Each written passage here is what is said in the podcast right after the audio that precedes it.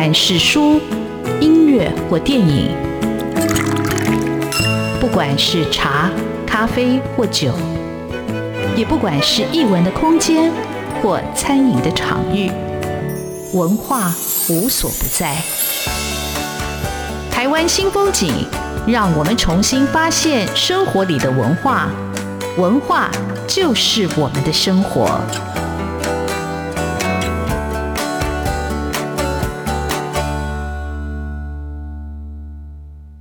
台湾新风景，我是主持人廖志峰。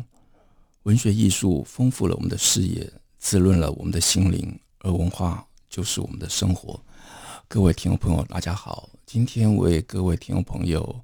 邀请到的来宾很特别，我想这可能是我主持节目以来第一次邀请到剧场的工作者，而且最特别是我同时邀请两位来宾啊。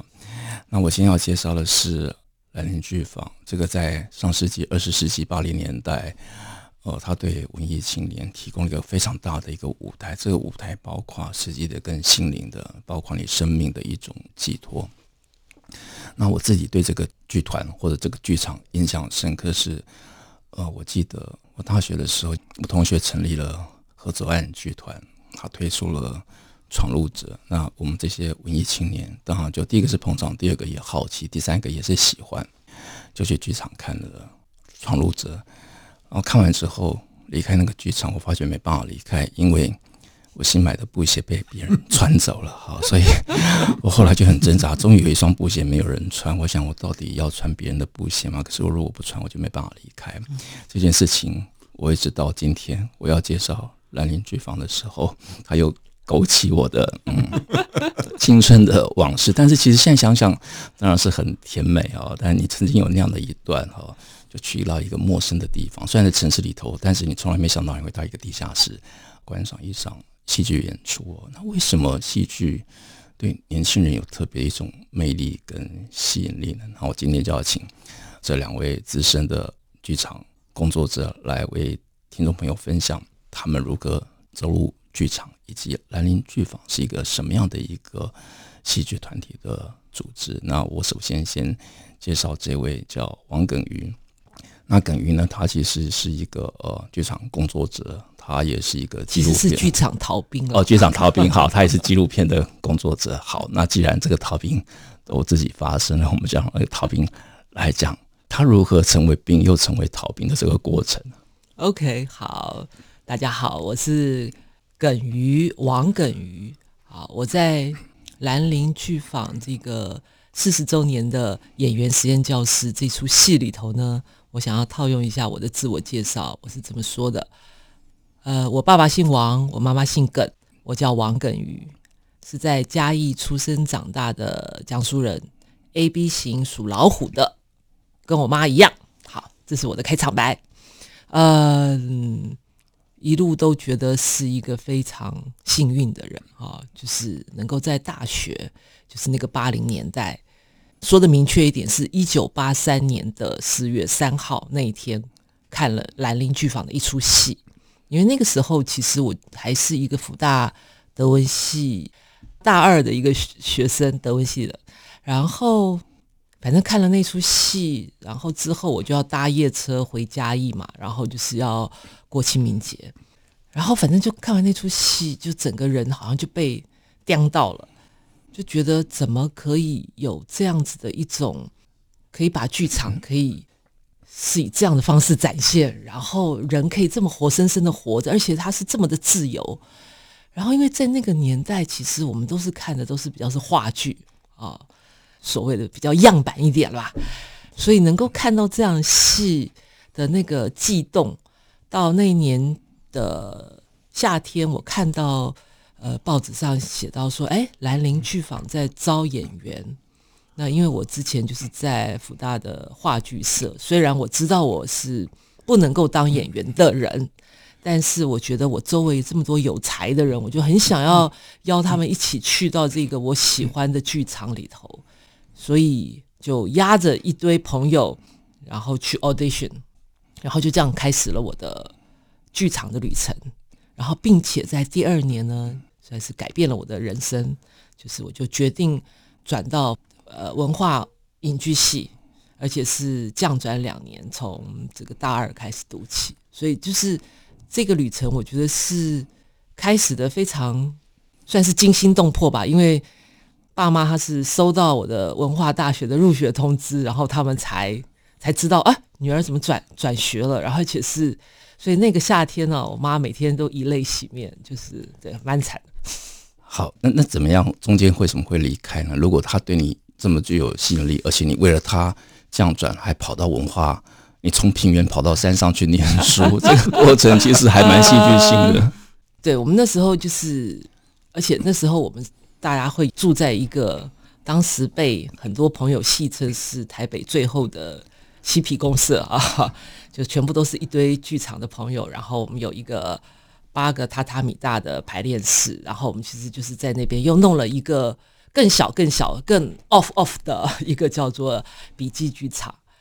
可是就是因为住在里头的这些朋友，不小心就陆陆续续被什么侯孝贤导演啦、杨德昌导演啦找去拍了《童年往事》啦，然后我又开始接着拍《恋恋风尘》啦，《尼罗河女儿》啊。孤岭街少年杀人事件啊，就这样，所以就不小心就就往电影那边去走去了。对，你还兼职了练习曲，我去看练习曲的时候，看到一个朋友的背影，我想说这个人这个背影好熟啊。那个我来说那个脚踏车跟那个背影就是黄健和的背影。是的，是的，是的。好，那耿于的部分我们这边先打住，打住一下，因为今天还邀请到另外一个特别来宾哈，他也是。很年轻的时候参加剧坊，然后后来他也编了这本《演员实验教室兰陵四十》这本纪念专书，那非常有意思。我们先请俊荣来跟听众朋友来介绍他自己。俊荣好，哎，主持人好，各位听众朋友大家好，我是邱俊荣。呃，说编不敢当了啊，因为这个其实应该是跟耿于还有最主要就是主创者啊，就这个戏的主创者金宝金世杰，呃，大家一块也跟这个戏一样一块共同创作出来的。那刚刚主持人提到那个你在一九八零年代的那个惨痛的，对，那个一辈子都不会忘记。对对对对，好，我觉得那个是蛮能呼应那个时代的一种，我觉得那个是台湾在迈向真正的全球化之前啊，某种松脱的状态，就是没有那么系统化。所谓系统化，就是你每个人都是一个螺丝钉，螺丝钉会配到一个好的螺丝孔啊，那这个螺丝钉不一定可以配那个。螺丝孔，可是松脱的状态是指啊，既然下戏了，然后又大家又都穿爱迪达，然后那双鞋看起来好像比我的新啊，一试一下脚又刚好，那我就穿走了吧，反正我也留了一双鞋给他。对，谢谢，我我终于懂了，为什么会有一双白色的不是我的艾迪达留在那个现场？不，那是那是那个年代台湾一种有趣的啊，那个这个叫偷啊，这个叫顺走了啊，顺手牵羊的顺啊，他就。顺走了啊，那这也是三十五年后，当我又接到耿于的那通电话，说：“哎，要不要再回来玩一出戏？”的时候，我自己心中是百感交集了啊。如果他要说逃兵的话，那我就已经不知道逃到哪边去了啊。三十五年来，我跟剧场、跟电影几乎是完全毫无毫无瓜葛啊。那一直都是在所谓的。很高兴的投身在整个社会大系统里头，不管是出版社、书店，乃至于这个呃便利商店系统，到网络书店啊，呃，那是一个很有趣的的的过程。这边暂时按下不表啊。那我觉得最有趣的是三十五年后，当我再回到剧场里头，然后因为要做这出戏的关系，他们找了很多就是现在北艺大。毕业的小朋友啊，对我们来说都都是小朋友了了啊，至少差个差个二三十岁啊。我们在做坏事的时候，他们才刚出生啊啊！天哪，我看到他们在现场工作的样子，他们的配备、他们的认知、他们的基本动作，没有一个是不是远胜于我们当年。我们当年真的是，相较于现在这一批年轻小朋友，我们当年真的是胡搞瞎搞。好，我们这里先休息一下，待会就请俊荣讲当年，当年他到底是怎么开始的？当年他到底怎么样从事他的一个剧场的一个生涯？我们休息一下。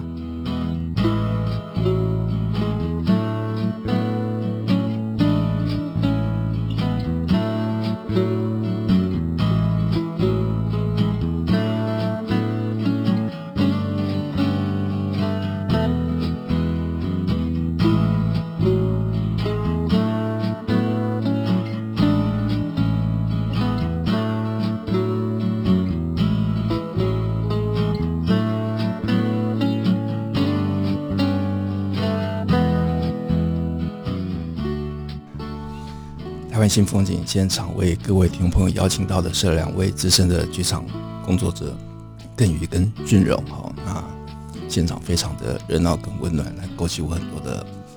青春往事跟回忆。好，那刚俊荣提到说，他现在看一下年轻的工作者的配备啊，投入跟当年的资源跟他们自己的一个状态不太一样。那就请俊荣从当年讲起，你当年到底是怎么样进到这个剧团？我当年完全是靠着人脉关系，然后走后门进入这个剧团的。那个人脉关系就叫做王耿瑜啊。那怎么说呢？耿瑜当年他们是标标准准这个透过那个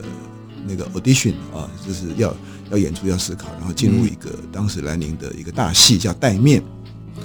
啊，戴面排了两三个月，有人开始觉得，哎，这个好像跟我们原先预期的不是很一样啊，然后就陆续离开了。可是戴面要演出，他需要一个很庞大的 cross 歌队啊，那歌队不能缺人啊，所以那时候导演就开始就是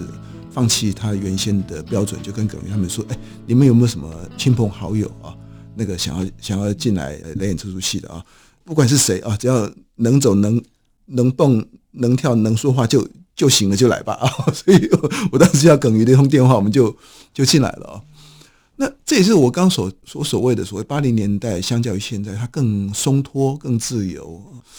呃，我们当时一点都不专业啊。那也因为不专业，所以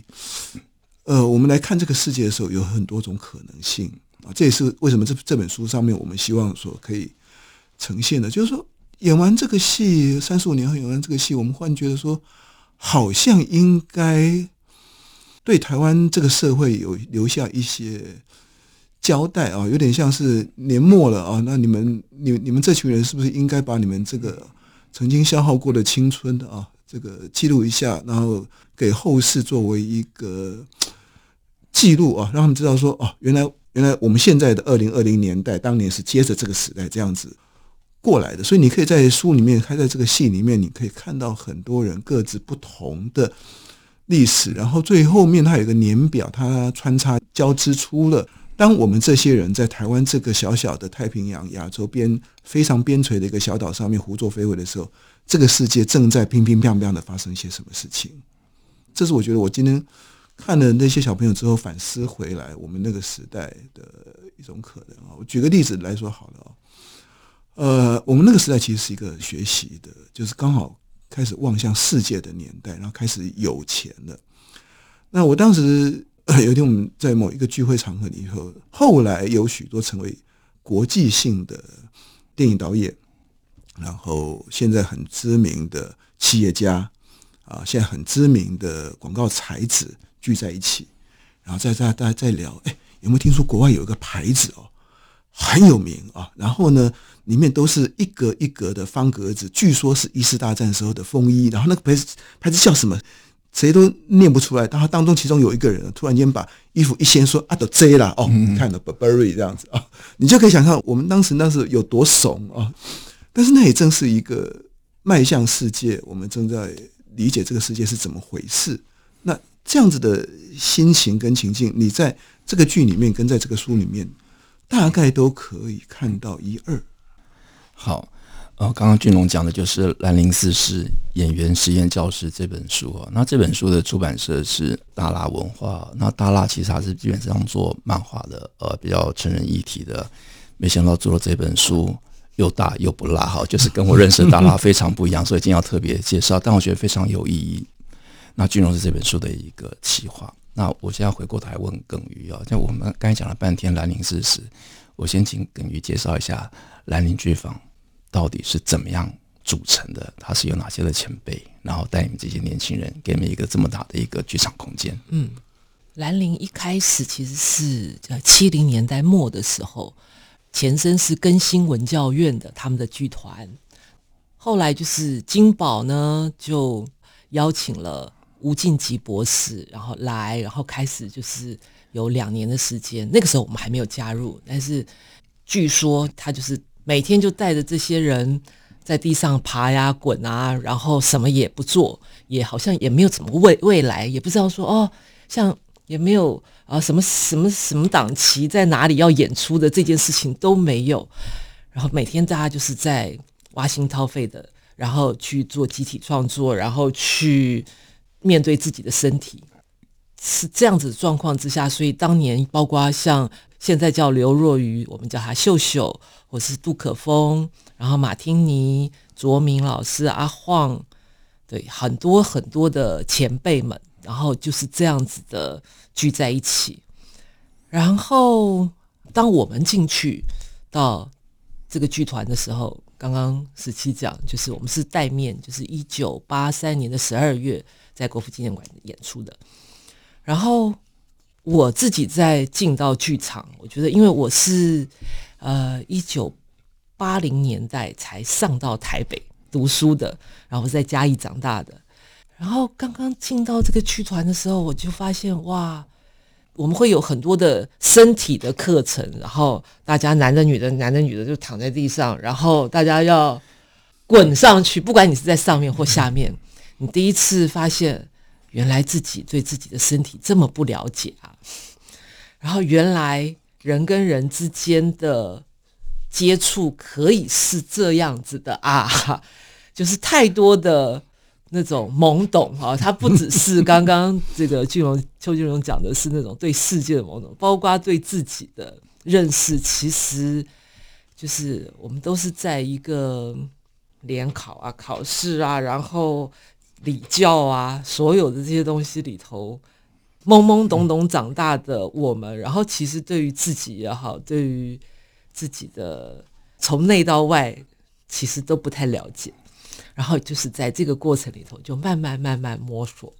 而且可以有这么一群人可以一起共同摸索，我觉得其实真的是很幸福。所以有这么十年的时间里头，做了非常多各式各样有趣的戏。然后，但是九零年、九一年的时候，这个剧团其实是名义上是叫解散了哈。名义上的解散呢，后来我们都在。讨论，因为其实这群人他就是一辈子的朋友了，所以我们其实一天到晚常常就会聚在一起吃饭的、喝酒的、聊天的、喝咖啡的，巴拉巴拉各种状态，就是我们其实一天到晚都还是会互通有无。所以这群人他在我们在兰陵每十年的时候，大家还是会聚在一起，又在重演一出老戏。那我觉得这就是兰陵的非常有趣的精神，就是他永远不是照着大家。习以为常的，然后一种一种长相去，它会长出自己的样子。所以兰陵四十年的时候，我们大家又重新聚首演了《演员实验教室》。那他就是用一个最兰陵的精神在做创作，然后我们大家就是，嗯，好，我们这里先休息一下，我待会要从我自己的剧场体验身体课程开始讲起。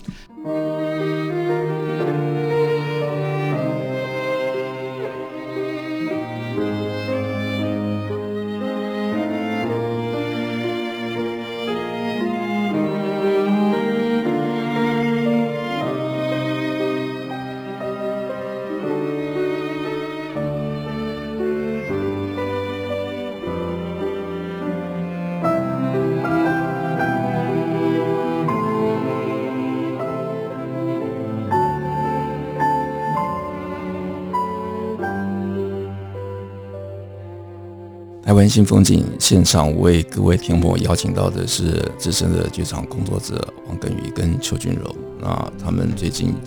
合作出版了这本《兰陵四十演员实验教室》，非常的好看，然后看了也很感动，它勾起了我很多的回忆。而且最重要，它里头有很多的演员的生命故事，但它其实不是只有个人的生命故事，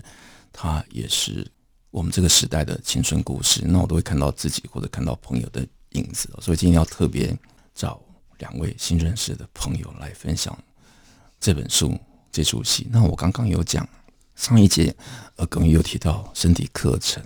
我其实，在很小的时候念大学的时候，我参加一个剧团叫合作案哦，就是开始成立的时候进去了。可是我去了一堂课，我就没有去了，因为第一堂课就是身体课程，因为我根本不晓得剧团要做这个事。然后每个进去躺在地上，然后滚来滚去，那左邻右舍我也不认识。所以那天之后我就退出了，然 后那天之后我就退出，我是被吓到了，我也被自己，我被自己吓到了，我就完全不想认识自己的身体跟自己的心理啊。但是我觉得，我就从此也开始知道自己适合当一个观众的，但我也很欣赏，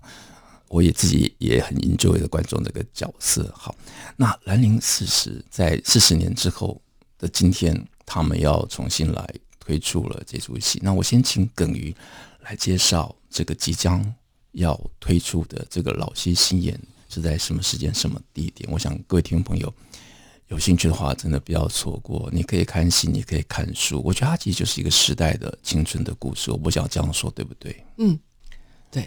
我们在其实这出戏的首演是一九八三，但是我们在二零一八年的五月曾经在国家剧院演出。看过那一场。是。然后后来我们也是因缘际会，本来以为只是一个呃这个同学会，后来就变成毕业旅行，我们就去了一堆大陆的，包括乌镇。然后北京、上海、西安、厦门、成都，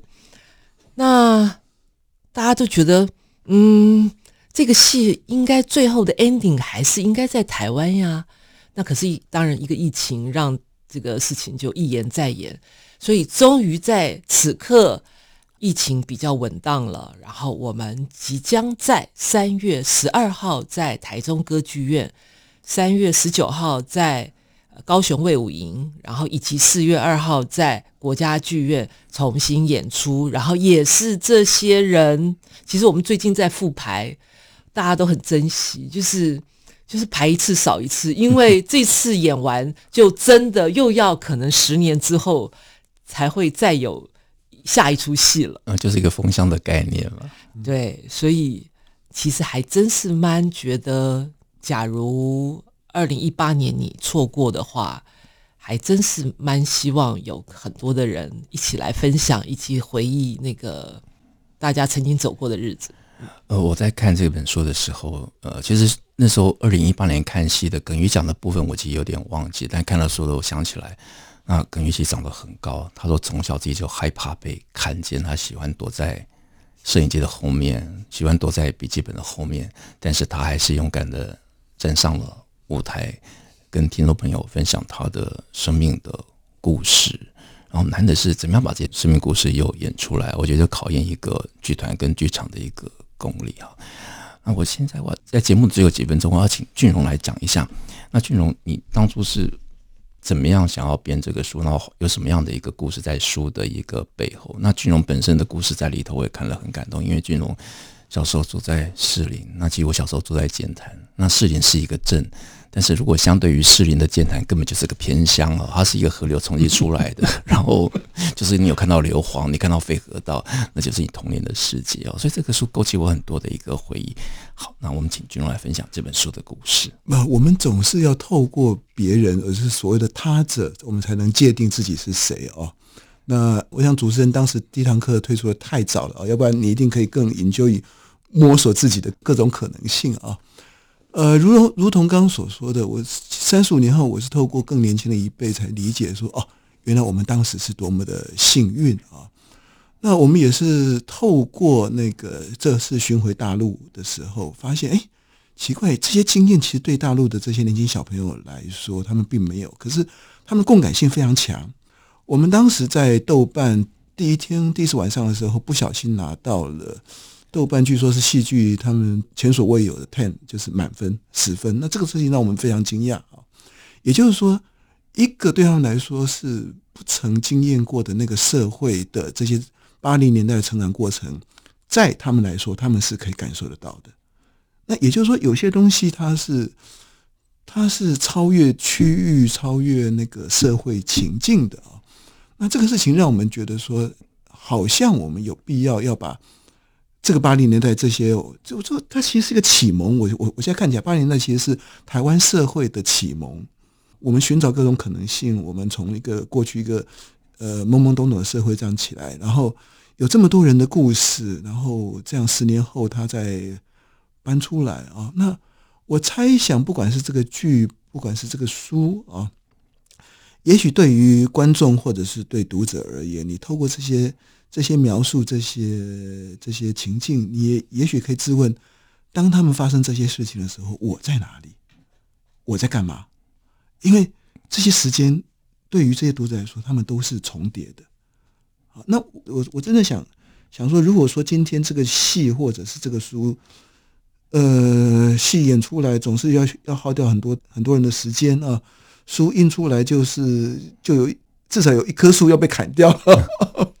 你总是需要给他赋予他一个意义啊，就是如果看的人可以质问说，那透过这些他者，那我可以更理解我自己是谁的时候，那我在想这事情就有些小小意义了吧？好。呃，我也在问我自己是谁哦。那我可能就是俊荣讲的那个砍树的人哦，因为我是出版社，我一直在砍树哦。但是我想说，我们既然砍了树，做了书，我们就有义务要把这书好好的做，要好好的推广。那我在看这本书的时候，像俊荣我也看了。其实这本书里头有一些我认识的朋友，那我会特别去认识，去读他们的故事，因为其实从来没想到每个人生命里头都有一些暗影。你从那边开始出发，或者你会长成今天的。自己，就这本书，我觉得有一个很好的一种嗯回顾，然后一种时代的一个视野。那各位听众朋友，如果你买这本书的话，你会看到这本书的一个最后，它有附一个呃年表，它就让你在看这生命的故事的时候，那个世界正在发生什么事情。那我觉得剧场也好，或者是书也好，我们是这样子被启蒙的。那今天我觉得很高兴可以邀请到两位。剧场的工作者来跟我们分享他们的一个剧场经验，他们的一个呃青春故事，而且这个演员实验教室即将要在舞台再重新搬出，那有兴趣的朋友真的真的不要错过了。那今天非常谢谢耿于跟俊荣，谢谢我们节目做这么真心的分享，不能说很深度，因为时间太短暂，但我想就留待听众朋友自己去挖掘跟体会。谢谢两位，谢谢，谢谢，谢谢，拜拜。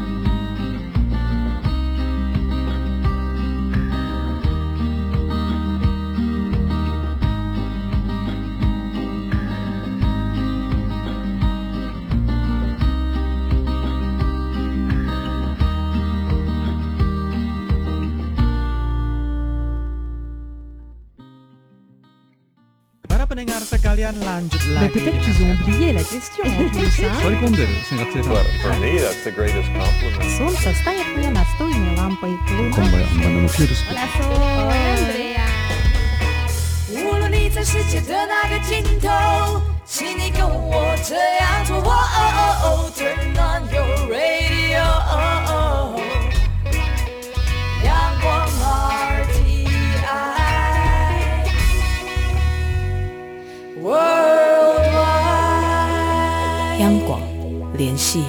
桥梁。